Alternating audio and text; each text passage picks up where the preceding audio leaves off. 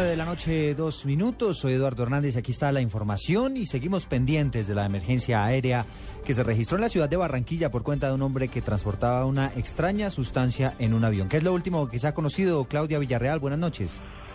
Hola Eduardo, muy buenas noches. Pues Robinson Martínez, quien es el jefe de seguridad del aeropuerto de Ernesto Cortizo, nos acaba de confirmar que personal especializado, antinarcóticos, eh, estuvieron allí revisando todo el material que este pasajero del vuelo de Copa que cumplía la ruta Puerto Príncipe, Panamá, eh, llevaba en su equipaje de mano y lo que inicialmente se había informado como amoníaco eh, resultó siendo sustancias especiales. Este señor parece que es un chamán o lo que popularmente conocemos en Colombia como brujo, que llevaría en su equipaje de mano eh, sustancias de medicina, medicina natural, medicina alternativa, con fuertes olores, que fue lo que produjo esta emergencia y esta irritación en los pasajeros que cumplían este vuelo de copa en la ruta Puerto Príncipe, Panamá. Recordemos que eran 93 pasajeros y 5 tripulantes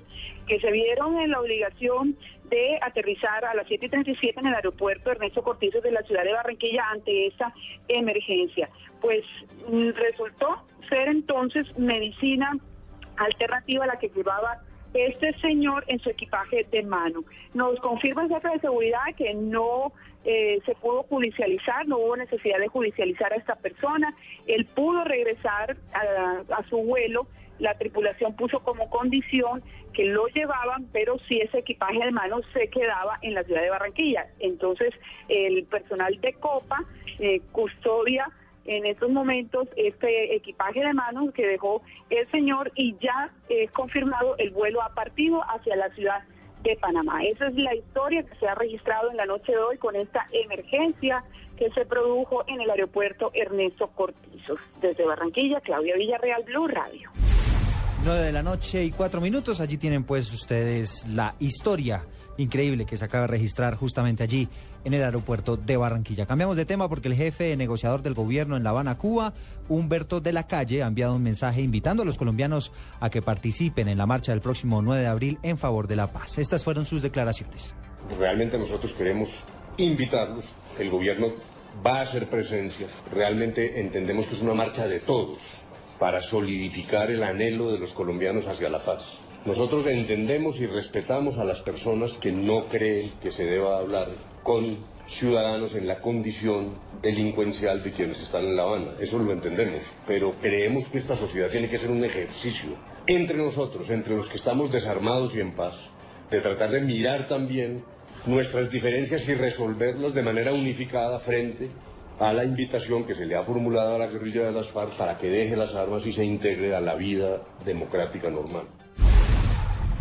Hablamos ahora de noticias económicas porque hace algunos minutos se conoció la cifra de inflación en Colombia en lo corrido del mes de marzo. Los detalles, Henry González. Durante marzo de este año, el índice de precios al consumidor tuvo un incremento de 0,21% según reveló el DANI. El grupo de gastos que registró la mayor variación en sus precios fue el de las comunicaciones con 1,85%, mientras que el que tuvo las menores variaciones en los precios fue el sector de la diversión con un decrecimiento del 0,14%.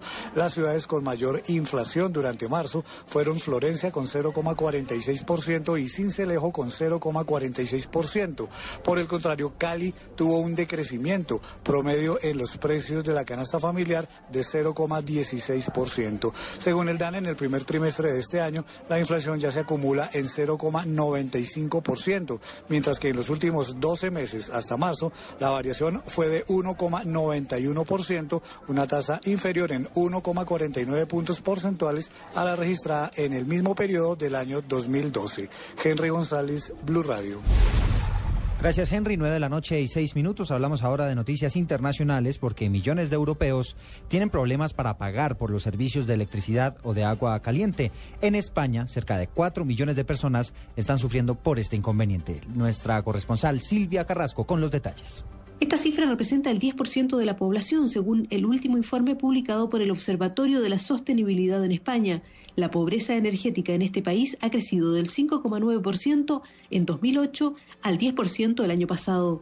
Necesidades básicas como el agua caliente y la calefacción se han convertido en un bien escaso en los hogares españoles, un retroceso que se explica porque los ingresos de los hogares se han reducido por la crisis económica, mientras las tarifas de la electricidad han seguido subiendo.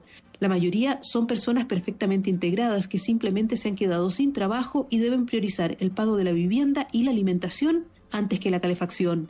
En España, Silvia Carrasco, Blue Radio.